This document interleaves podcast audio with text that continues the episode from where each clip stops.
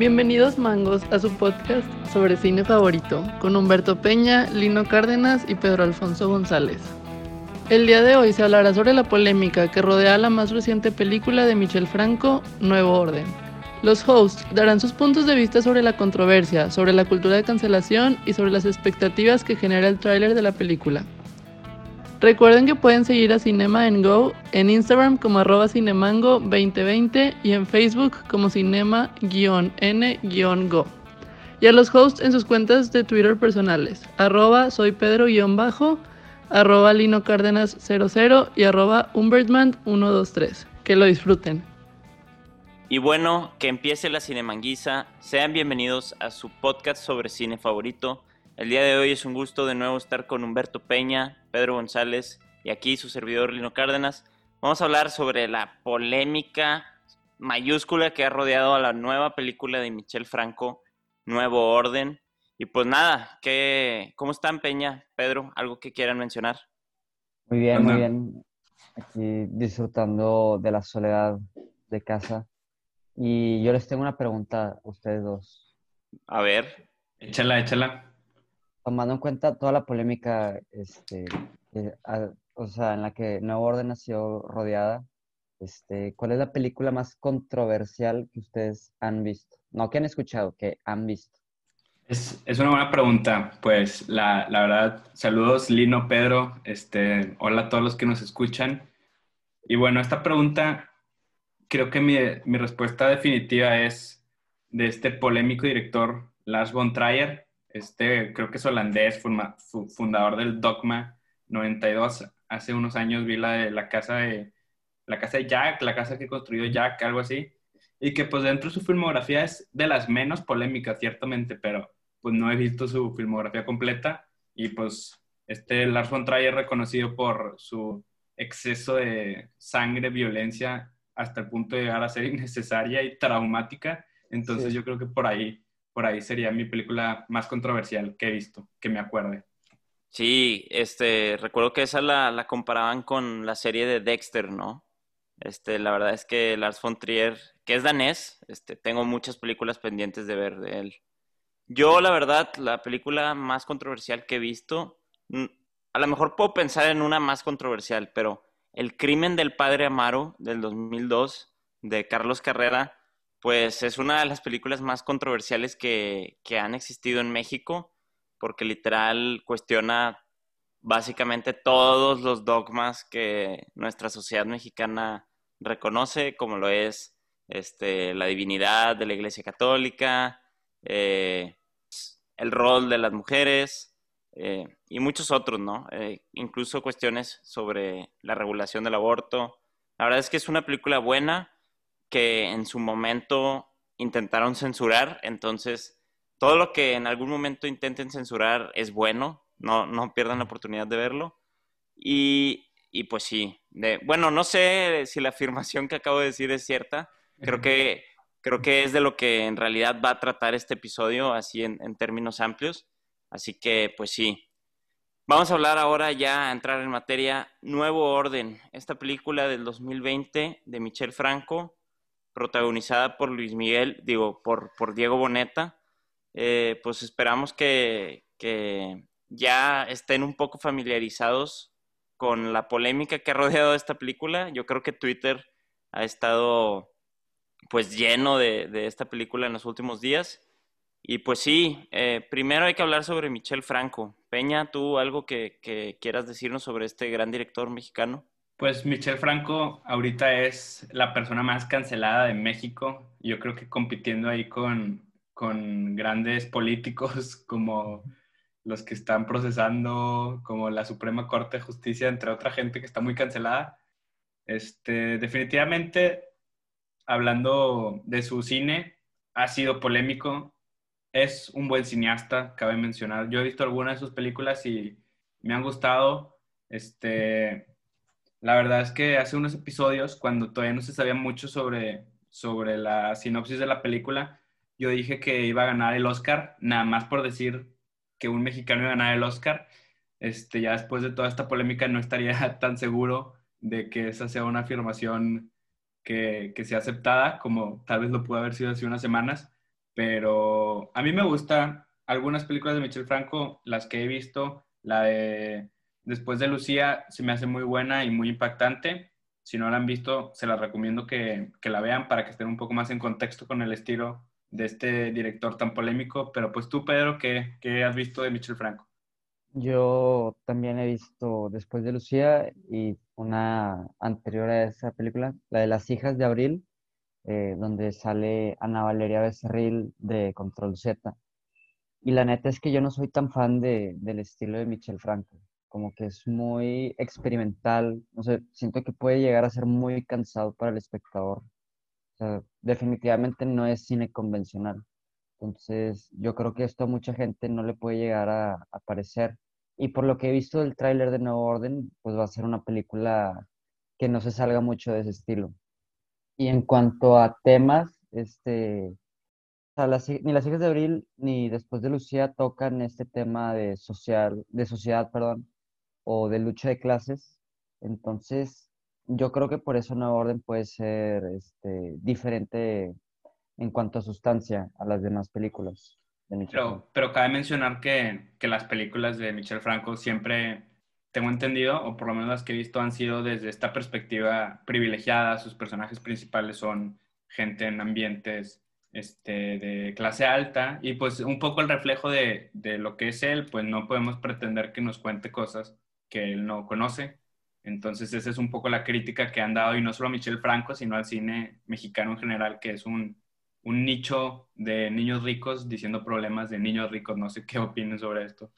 Pues sí, de hecho, después de Lucía, si bien no la he visto, su protagonista es interpretada por Tessa Ia, que no es queja, pero siempre interpreta a esta niña fresa o incluso en Narcos a la hija de un político influyente.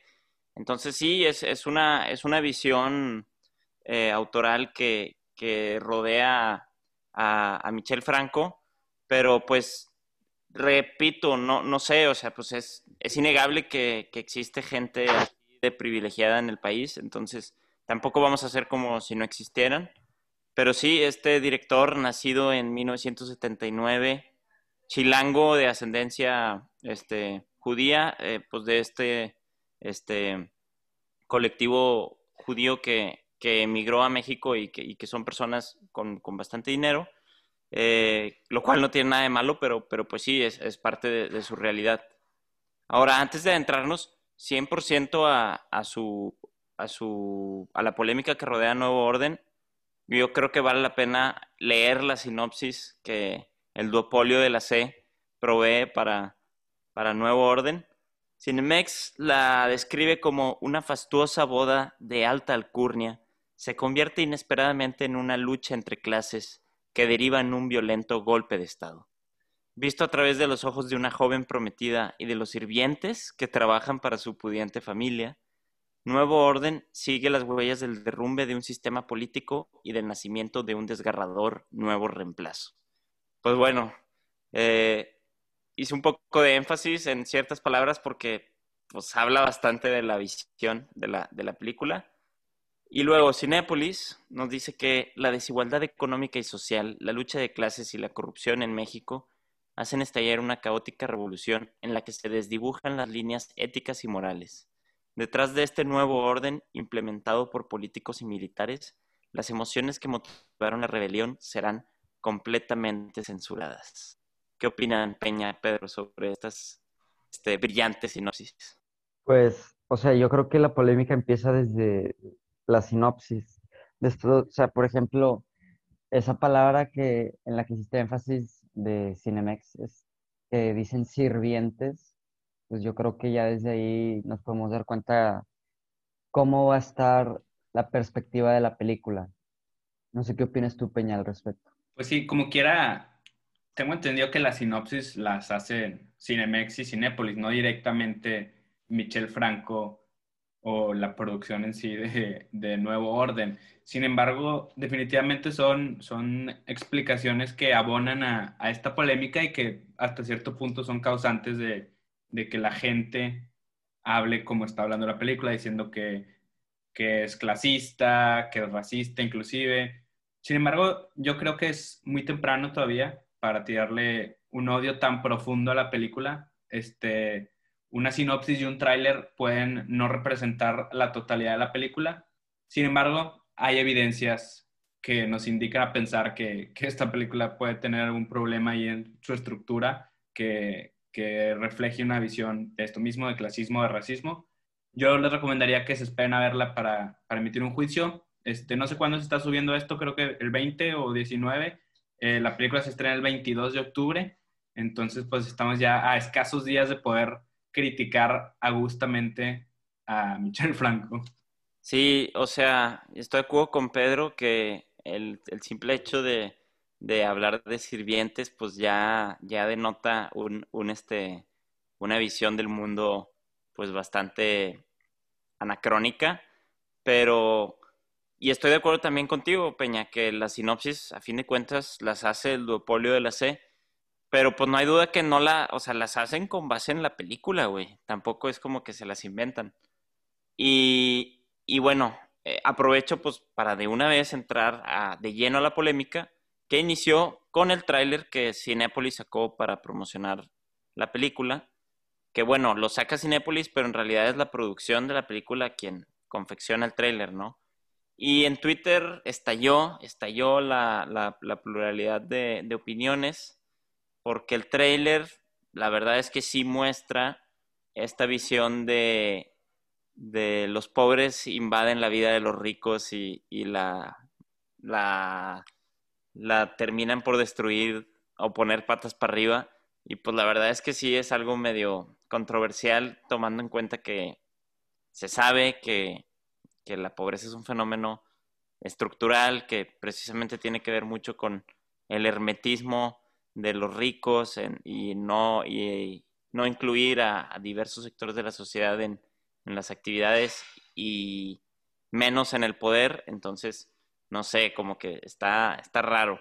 Aunque yo no diría que, que lo hace necesariamente una mala película, porque alguna vez hablamos sobre Polanski y, y cómo, ok, es posible disociar la visión del director del producto sí, pero habíamos quedado en un, en un punto que yo creo que deberíamos retomar aquí. No deberíamos de premiar a este, a este tipo de visiones y ni darles un reconocimiento por encima de otros productos que son socialmente eh, positivos, ¿no? Entonces, eso sí, no estoy de acuerdo, o bueno, ¿quién soy yo para decirles qué hacer, verdad? Pero es cuestionable que le hayan dado el león de plata en Venecia. Sí, totalmente. Eso que dices es, es muy importante porque con las críticas, tan siquiera las que nosotros hacemos, para nada pretendemos censurar a Michel Franco o que no lo vean o, que lo cancelen y que ya nunca vuelva a ser director de una película. Para nada, simplemente hay que entender que, que su visión es una y que no necesariamente porque la diga él es la verdad o es un apego a la realidad o está correcto. Puede, puede, eh, existe gente con una visión diferente a la nuestra y, yo creo que parte de lo bonito del cine es ver todas estas visiones, pero pues sí los invitamos a, estar conscientes de, la visión o de lo que está detrás del mensaje que quiere dar la película. Y, precisamente, como pueden ver, fue premiado en, en, Venecia, que es uno de los festivales de cine más importantes, por lo que no, no es una mala película, tan siquiera desde el punto de vista de los críticos más grandes del mundo, no es una mala película.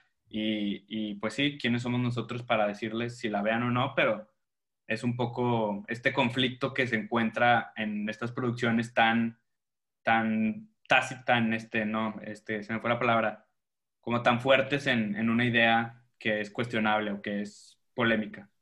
y obviamente no hemos visto la película, pero ya hemos visto el tráiler y por lo que pudimos apreciar, sí se alcanza como a, retratar esta visión de, la clase baja como salvaje, ¿no? O sea, que llegan a invadir literalmente vestidos este, casi, casi como cavernícolas. O sea, yo creo que eso fue lo que detonó la, la polémica más que nada.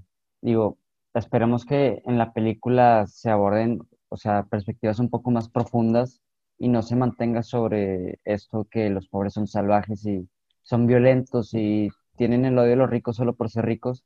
Esperemos que no, ¿verdad? Sí, precisamente como esta victimización de, de los ricos, que es lo que, Ajá. de lo que se hablaba. Insistimos, igual estamos totalmente mal y la película se trata de otra cosa, pero lo que parece ser es, es eso, una victimización del rico y un odio del pobre es el rico que igual y no, no es verdad y igual y Michel Franco no tiene ni idea de eso, igual y nosotros tampoco. Sí, aparte estuvo girando por ahí una crítica de, que provenía de, de el Festival Internacional de Cine de Toronto sobre, sobre esta película, que, que sí, pues en realidad denunciaba esta posición tan controversial de la película. Y pues la verdad es que sí la leí y concuerdo con muchos de los puntos, pero pero yo tenía esta visión de no, pues hay que esperar a que salga la película, ¿no? Pero después, Michel Franco sale a declarar en un evento organizado por Sensacine, que es un portal de noticias este, en internet sobre, sobre el séptimo arte, y hace unas declaraciones sumamente desafortunadas sobre este término de, de- que ha sido acuñado recientemente en, nuestro país y que se le ha dado mayor uso de white chicken, ¿no? Dice, pues sí, eh, no lo estoy citando exactamente, pero básicamente lo que dijo fue que si una persona dice white chicken, también es profundamente racista. Y eso es lo que, contra lo que Nuevo Orden busca combatir. Y esto es problemático en muchos sentidos, pero el principal es que pareciera que Michel Franco está hablando de una especie de racismo inverso, que pues no es es demas es falso, es falso por decirlo menos, o sea, no, no, no podemos afirmar que la gente con, con clara o, o los blancos hayan sufrido estos sistemas de discriminación y explotación este, a lo largo de siglos, como para poder hablar de racismo inverso, ¿no? Entonces, pues sí, se terminó por meter aún más en el hoyo. Sí, precisamente esta cuestión de que ahora el, el opresor resulta ser el oprimido suena un tanto ilógico y pues totalmente no corresponde a la realidad ni a la historia. Y, y pues es, si de por sí ya estaba en el hoyo la película en cuanto a el hate que le estaban tirando, esto nada más abonó más a que inclusive los, los que pretendían defenderla, justificarla, ya se empiecen a cuestionar un poco más. Este, fue una, una declaración sumamente fuera de lugar, creo.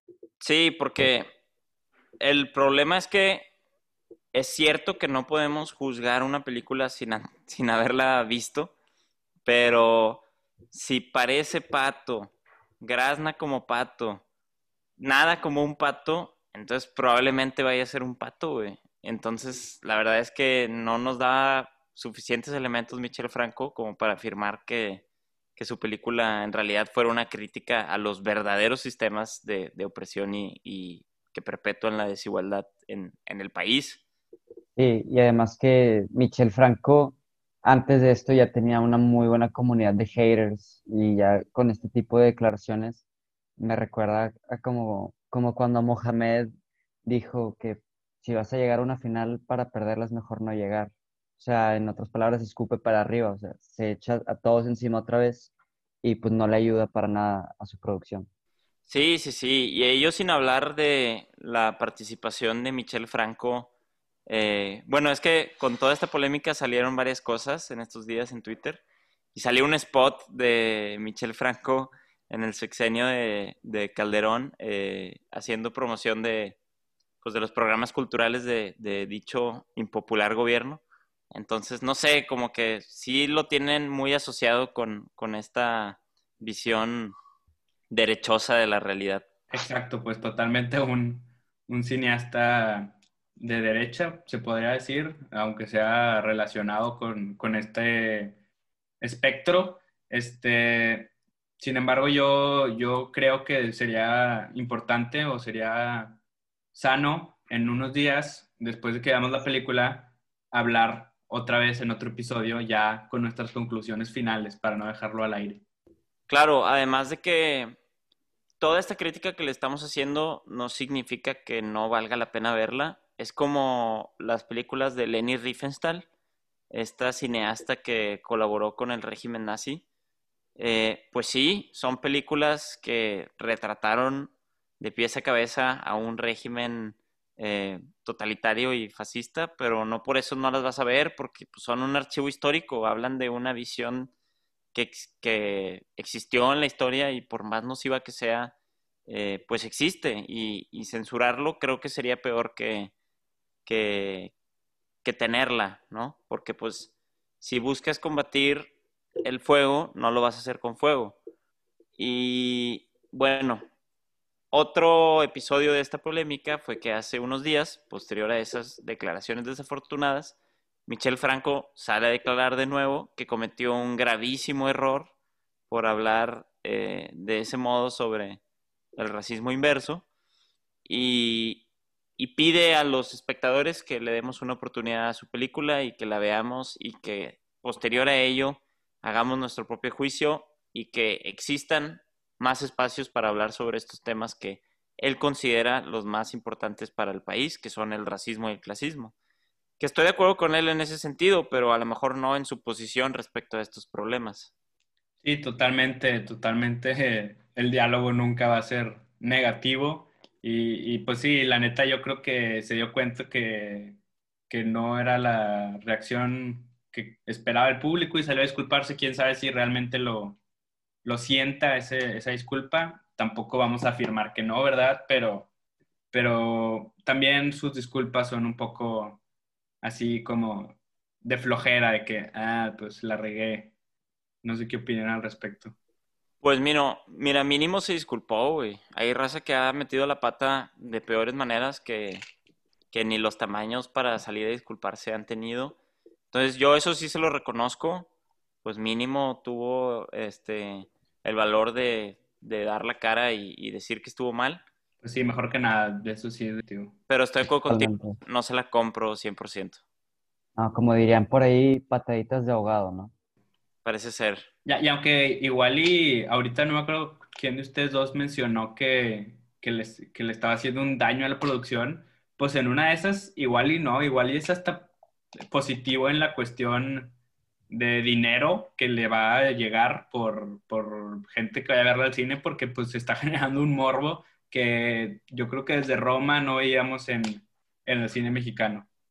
Y ha pasado en numerosas ocasiones en la industria del cine, si bien no creo que sea premeditado, así como vamos a esta estrategia de publicidad, vamos a darnos en la madre, pero sí películas que, que han sido censuradas de alguna manera, como mencioné, el, el crimen del padre Amaro, pues cuando ya por fin la pudieron este, eh, proyectar, pues recibió un chorro de espectadores. Igual la Ley de Herodes. Ándale, a eso iba también las películas de Luis Estrada, igual y, y, se aprovecharon un poco de esta publicidad que es involuntaria y que es gratis, la mejor publicidad. Exacto, de hecho, en, en algún póster de la Ley de Herodes, cuando ya por fin la iban a poder proyectar, traspasar esta este proceso de semicensura por parte del IMCINE y así del gobierno, er, decía, ¿por qué no quieren que la veas? ¿no? Entonces, pues sí, es, es se cuelgan de, de, su mala fama. Y bueno, yo creo que esto nos debería orillar a cuestionarnos hasta qué punto llega la cultura de la cancelación. Lo hemos platicado en ocasiones anteriores. Vayan ahí a buscar el, el episodio sobre, cuando hablamos sobre este Polanski, no me acuerdo ahorita de su primer nombre, no sé por qué. Roman. Roman. Polanski, Simón, y su película de El acusado y el espía, ahí hablamos un poquillo sobre este tema que da para hablar como por 40 horas. Pero yo creo que ahora sí llegó a un grado extremo, ¿no? De que ya estábamos cancelando esta película por, por un tráiler, que sí, nos ha dado más elementos para cancelarla, pero como quiera, repetimos, puede que la idea sea injustificable y ese tipo de ideas o visiones no tengan un espacio dentro de una sociedad que aspira a ser democrática, pero la película no tiene la culpa. ¿Me explico? Sí, sí, la película como, como obra, este, igual y separada hasta cierto punto del director, porque pues el director no es el único que hace la película, es un trabajo en conjunto. Sí, es totalmente de acuerdo. Y, por ejemplo, ¿saben cuál es la, el primer largometraje de la historia? Bueno, a lo mejor la estoy regando, pero según yo es el primer largometraje de la historia. Bueno, uno, de los primeros. No, no sé cuál. El nacimiento de una nación o The Birth of a Nation de D.W. Griffith, este legendario director gringo, que básicamente es la película oficial del Ku Klux Klan, güey. O sea, pues sí, es, es una idea reprobable y que no tiene lugar, pero si hubieran quemado todas las copias del nacimiento de una nación, no podríamos intentar entender el pensamiento de estos enfermos para combatirlo, me explico. Es lo mismo con los nazis, o sea, si no viéramos estos documentales del pinche Congreso de Nuremberg, no podríamos entender la gravedad del asunto, güey. y de hecho esta película de The Birth of a Nation es de las pues, más influyentes de la historia del cine, precisamente por esto que, que nos demuestra, si no bien no es una guía moral y no solamente por estar en la pantalla grande, es la verdad y tenemos que obedecerla.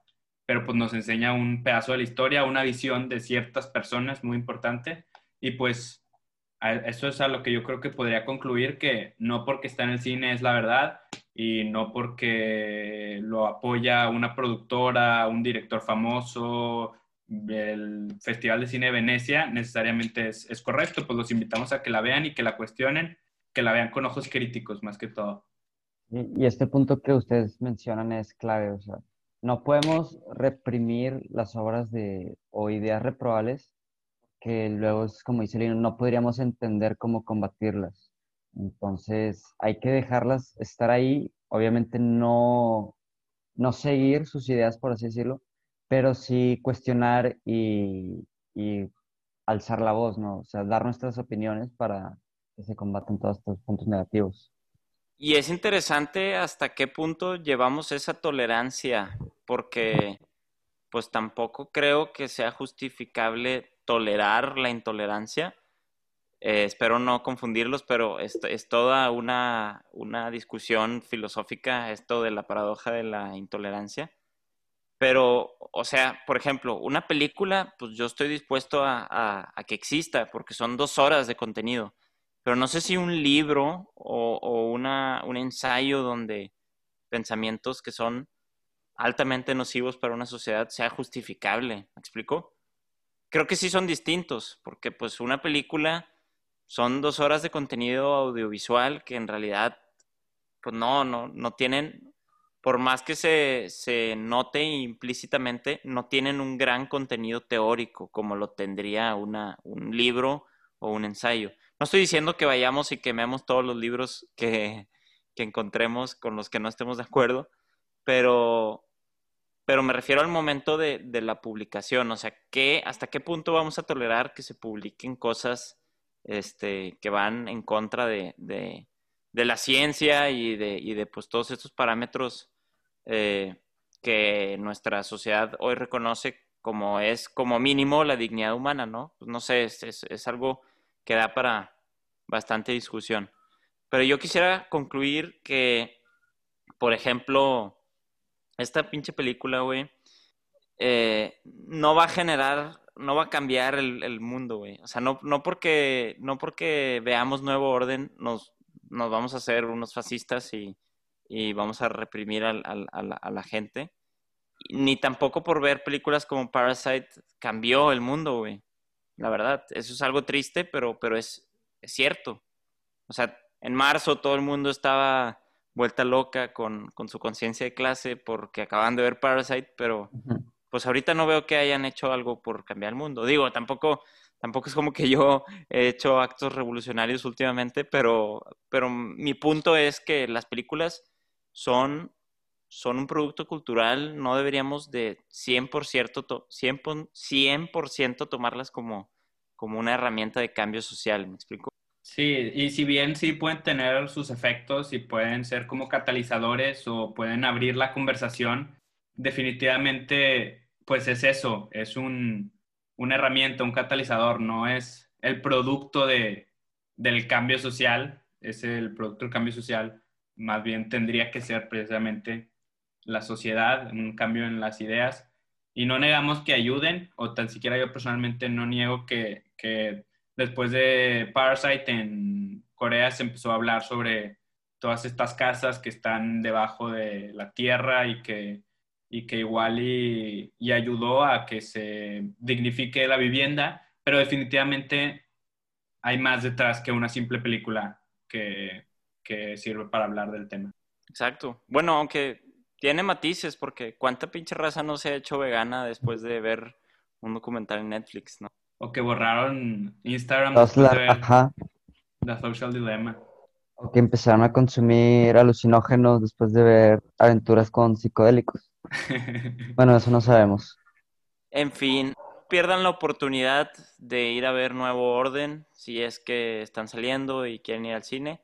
O esperen que la streamen en alguna de sus plataformas favoritas, legales, obviamente, guiño, guiño. Pero pues sí, eh, yo la verdad sí estoy emocionado por verla, precisamente por como tú comentaste, Peña, verla con ojos críticos y entender los, las, las falacias discursivas que tenga y, combatirlas, porque pues sí, puede que haya cosas con las que no estoy de acuerdo.